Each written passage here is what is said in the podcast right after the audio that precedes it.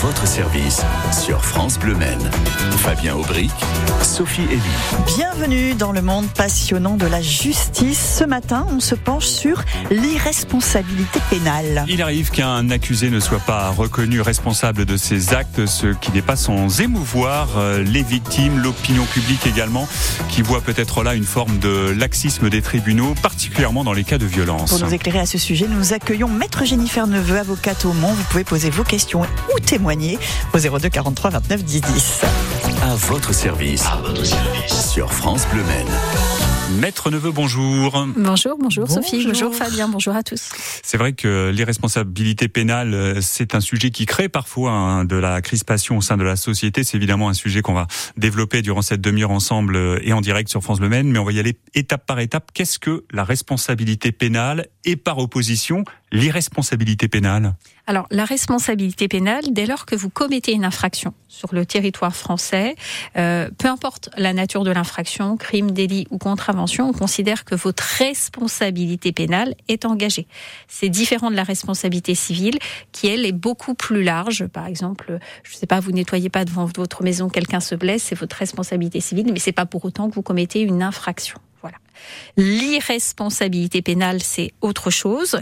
Euh, vous commettez une infraction, vous êtes coupable de cette infraction. On dit que votre responsabilité pénale est remplie, mais on va lever votre responsabilité pénale. On ne va pas prononcer de peine à votre encontre malgré votre culpabilité, puisque des éléments démontrent que vous n'avez pas conscience ou vous n'avez pas euh, volontairement violé cette infraction pénale. La légitime défense est-elle considérée comme un cas d'irresponsabilité pénale C'est l'un des cas euh, d'irresponsabilité pénale, c'est celui qui est le plus connu euh, de nos jours. La légitime défense, euh, c'est le fait que malgré que vous ayez commis cette infraction, votre responsabilité pénale n'est pas retenue. Il y a légitime défense dès lors que votre acte est nécessaire, proportionné à l'attaque que vous subissez.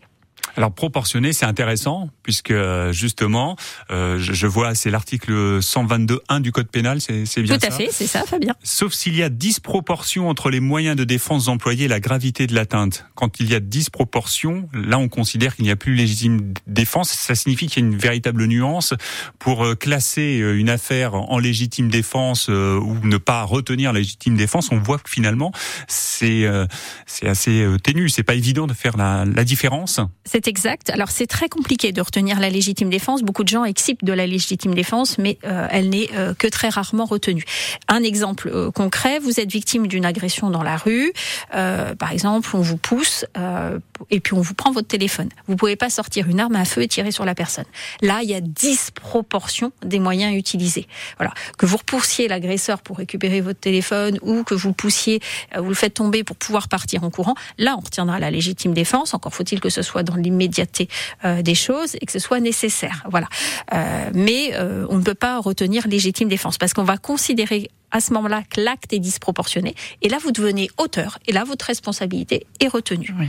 Euh, notion de vengeance, par exemple, on va pas retenir. Absolument pas. Voilà. La, la, la, vengeance, la difficulté de la vengeance, c'est souvent que ça ne se fait pas dans l'immédiateté. Il y a un temps qui s'écoule, donc c'est pas dans l'immédiateté. C'est une des conditions aussi de la légitime défense proportionnalité, immédiateté et nécessité.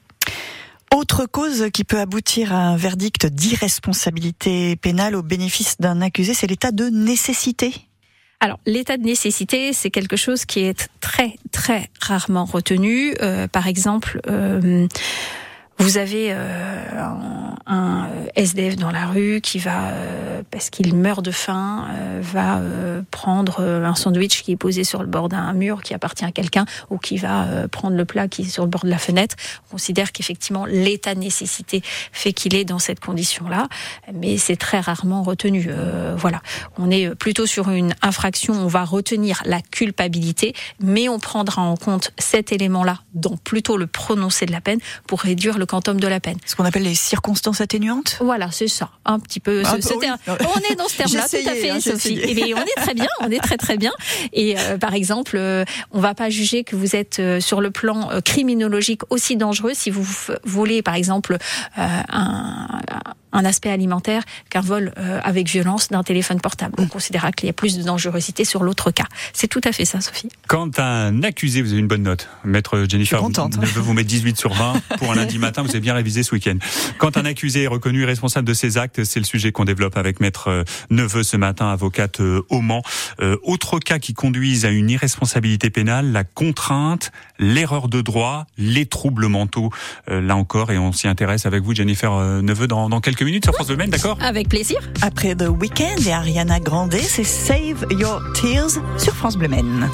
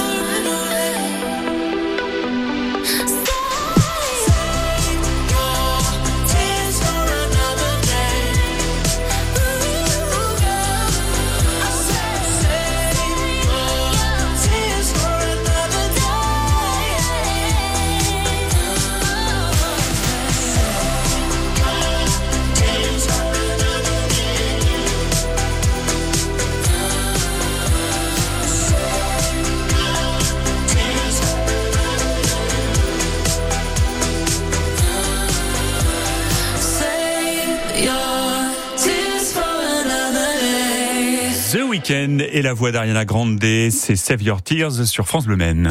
9h10h, à votre service sur France Bleu Maine. Justice ce matin, quand un accusé est reconnu irresponsable de ses actes. Pour nous parler de l'irresponsabilité pénale, nous sommes avec Maître Jennifer Neveu. Jennifer Neveu, vous êtes avocate au Mans, à Parigny-l'Évêque également. Alors, on, on a- on a dit il y a quelques minutes que la légitime défense est un cas euh, d'irresponsabilité euh, pénale quand on doit se, se défendre, peut-être en cas euh, d'agression. On a vu aussi aussi qu'il faut que la réponse soit proportionnée. On peut pas Tout à fait. casser la tête de son agresseur complètement. Euh, L'état de nécessité, là encore, on l'a évoqué avec ce cas du, du Euh, qui a besoin de manger, il vole un sandwich. Bon, ça peut être retenu, c'est très rare, mais mais ça arrive que dans ces cas-là, on considère qu'il y a une irresponsabilité pénale. Euh, autre cas de figure, la contrainte. Alors la contrainte, effectivement, c'est un autre cas d'irresponsabilité, comme vous l'avez compris et vous avez euh, exactement expliqué les choses, Fabien. C'est que l'irresponsabilité pénale, elle est que très limitativement énumérée, donc il y a que quelques causes. Et la contrainte est une de ces causes. Exemple simple, la contrainte, c'est pour éviter notamment la commission d'une infraction plus grave. Vous allez violer une règle pénale pour éviter une infraction plus grave. Exemple simple, vous êtes en train de conduire sur la route et vous approchez euh, du feu, vous êtes euh, sur un feu qui commence à être orange, donc vous allez freiner et pour vous arrêter parce que ça va passer au rouge quand vous allez arriver. Sauf que si vous avez une voiture derrière qui vous colle tellement, tellement près que si vous freinez, elle vous percute et ça crée un accident de la circulation avec des dégâts qui peuvent être plus importants, surtout si vous avez quelqu'un qui arrive très très vite euh, sur vous. Le fait de passer le feu rouge, pourriez exciper de la contrainte euh, pénale. Alors, euh, violer un feu rouge, c'est une contravention. Un accident avec un préjudice corporel, on se doute bien que c'est bien plus grave. Voilà, c'est dans ce cas-là. La contrainte. L'erreur de droit aussi qui peut conduire à ce qu'une personne soit reconnue irresponsable. Qu'entend-on par erreur de droit, maître Neveu, et quand intervient-elle? Alors, on se trompe sur euh, la juste application d'une règle. C'est ça. Alors, c'est très très rare aussi. Euh, je vous dis, le principe, les deux principales causes excipées, c'est la légitime défense dont tout le monde entend parler et un autre euh, cas qu'on évoquera peut-être tout à l'heure. Euh, par exemple, l'erreur de droit, vous prenez un véhicule dont vous pensez qu'il était le vôtre. Exemple, vous êtes dans un hôtel de luxe, euh, on vous emmène un véhicule. Ça m'arrive tous les jours. hein. Ah, et moi aussi. et on vous emmène une super euh, limousine qui est votre voiture habituelle, Sophie. Oui, mais oui, ça. on est d'accord. Et donc vous prenez ce véhicule-là, vous dites, bah, vous faites pas attention. D'habitude, il y a les photos de vos enfants ou il y a le, le dernier souvenir de vacances. Et puis là, bon, vous n'avez pas fait attention, vous avez pris ce véhicule-là et malheureusement, c'était pas le vôtre. Le portier s'est trompé. C'était celui de Fabien. Donc euh, voilà.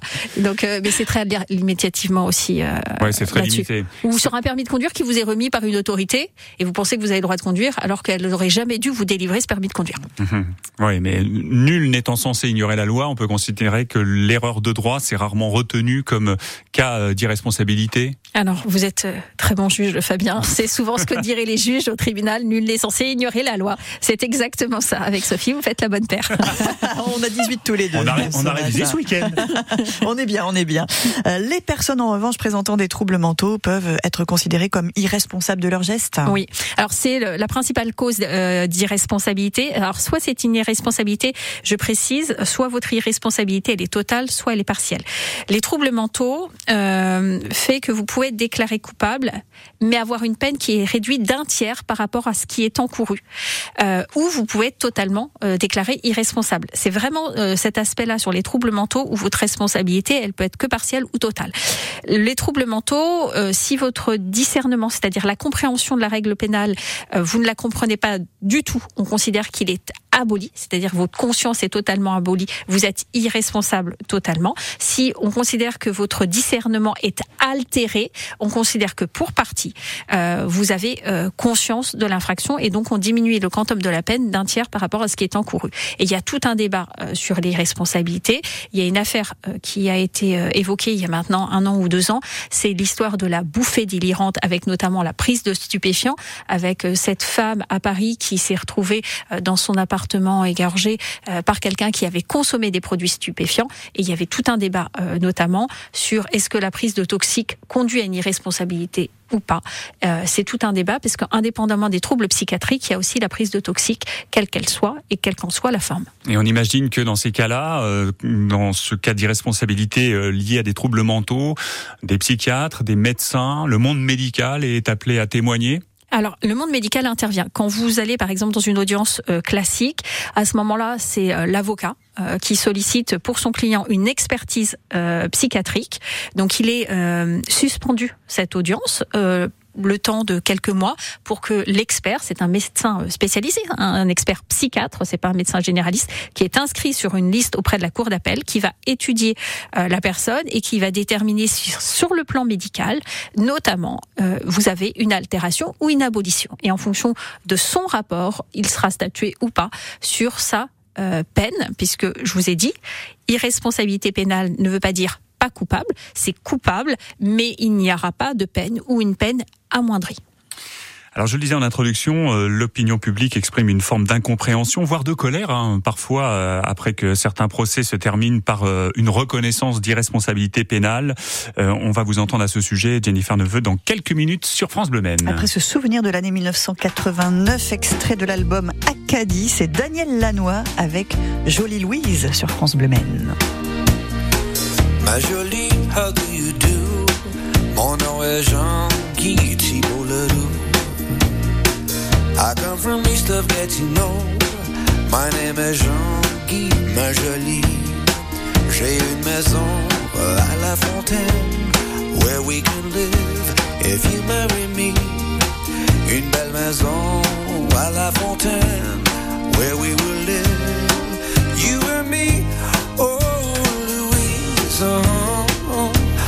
Jolie Louise. Tous les matins au soleil, I will work till the work is done. Tous les matins au soleil, I did work till work was done.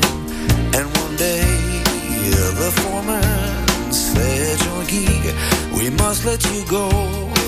Et puis mon nom est pas bon at the anymore. Oh, Louise, I'm losing my head, I'm losing my head. My kids are small, four and three. Et la bouteille, she's mon amie. I drink the rum till I can't see. It hides the shame Louise does not see. The carousel turns in my head, and I can't hide. Oh no no no no. Turned in my head, and Louise, I struck her down, down on the ground. I'm losing my mind. I'm losing my mind. En septembre 63, kids are gone and so is Louise. Mon daddy oh did it go near la ville de Toronto. Now my tears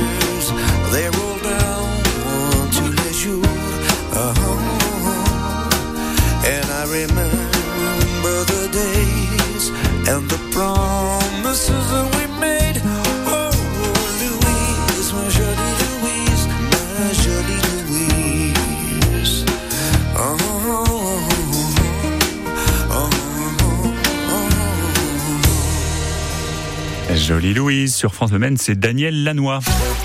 À votre service sur France Bleu Maine.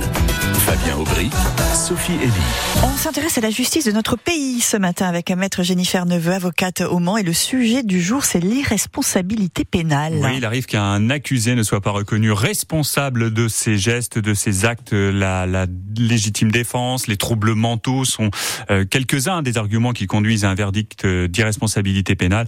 Euh, Maître Neveu, l'opinion publique est parfois émue par euh, certains cas d'irresponsabilité pénale d'un accusé. Euh, Dans quel cas de figure l'émotion s'exprime-t-elle ainsi? Euh, quand euh, il y a irresponsabilité pénale et désaccord de l'opinion publique, ça concerne les troubles mentaux. C'est ça le, le véritable point de d'achoppement euh, sur euh, cette notion d'irresponsabilité pénale. Et en fin de compte, euh, les gens ont une perception de l'irresponsabilité pénale comme si le dossier était terminé et on le mettait euh, sur euh, une armoire et on n'en parlait plus. En gros, merci d'être venu, tant pis pour la victime et euh, tout ça cela s'arrête là. Alors, il faut savoir que dans une audience euh, pénale, que ce soit un délit ou un crime, c'est surtout sur les crimes que les choses posent difficulté. Euh, Les choses ne s'arrêtent pas euh, comme celle-ci. Et puis il y a des verrous de sécurité qui sont mis en place. Par exemple, quelqu'un qui est déclaré irresponsable après une enquête criminelle euh, qui aura duré plusieurs mois, puisqu'il y a des ouvertures d'informations judiciaires, font l'objet quand même d'un deuxième contrôle qui intervient par la chambre de l'instruction. Donc un magistrat est de nouveau contrôlé par trois magistrats sur une enquête en ce sens. Donc il y a quand même des verrous de sécurité. On ne prononce pas l'irresponsabilité pénale comme ça, et en plus sur des documents médicaux. Euh, indépendamment de ça, il faut savoir que de plus en plus, on vient réduire l'irresponsabilité pénale, puisque dans l'affaire euh, qu'on évoquait précédemment, euh, il y avait euh, cette histoire que quelqu'un avait fait choix de prendre une toxique et que du coup avait dit bah moi je suis pas responsable puisque j'étais dans un délire. Euh, Pour ceux qui nous ont pris en cours, vous parliez euh, d'une personne euh, droguée qui avait euh, commis un... un crime Un sur crime. une femme âgée à Ouais. Paris, effectivement, Ouais. au sein de son appartement. Et la Cour de cassation, puis les textes sont intervenus pour venir dire et confirmer que quand vous faites choix d'une toxique, vous pouvez pas euh, dire j'étais pas conscient et j'avais pas euh, tous les éléments pour apprécier ma faute pénale et chercher l'irresponsabilité pénale. Ça, c'est terminé aujourd'hui. Vous faites le choix d'une toxique. Maximum, c'est une altération, mais en tout cas, vous n'aurez pas d'abolition Même là-dessus. chose pour l'alcool, j'imagine. Idem. Voilà. Peu importe la toxique, euh, c'est exact, Sophie. Donc on vient réduire déjà le, champ de l'irresponsabilité pénale, donc aussi pour tenir compte de cette opinion publique. Ça, c'est un, euh, une première chose parce que c'était un débat scientifique et tout le monde n'était pas d'accord, et même sur les plans euh, juridiques, tout le monde n'était pas d'accord. Deuxième chose, euh, c'est pas parce que vous êtes irresponsable pénal que vous n'êtes pas responsable civilement. C'est-à-dire que euh, les choses ne s'arrêtent pas là. C'est-à-dire vous êtes déclaré coupable, vous êtes coupable, même quand vous êtes irresponsable. Par contre, il n'y a pas de peine pénale, c'est-à-dire il n'y a pas de prison.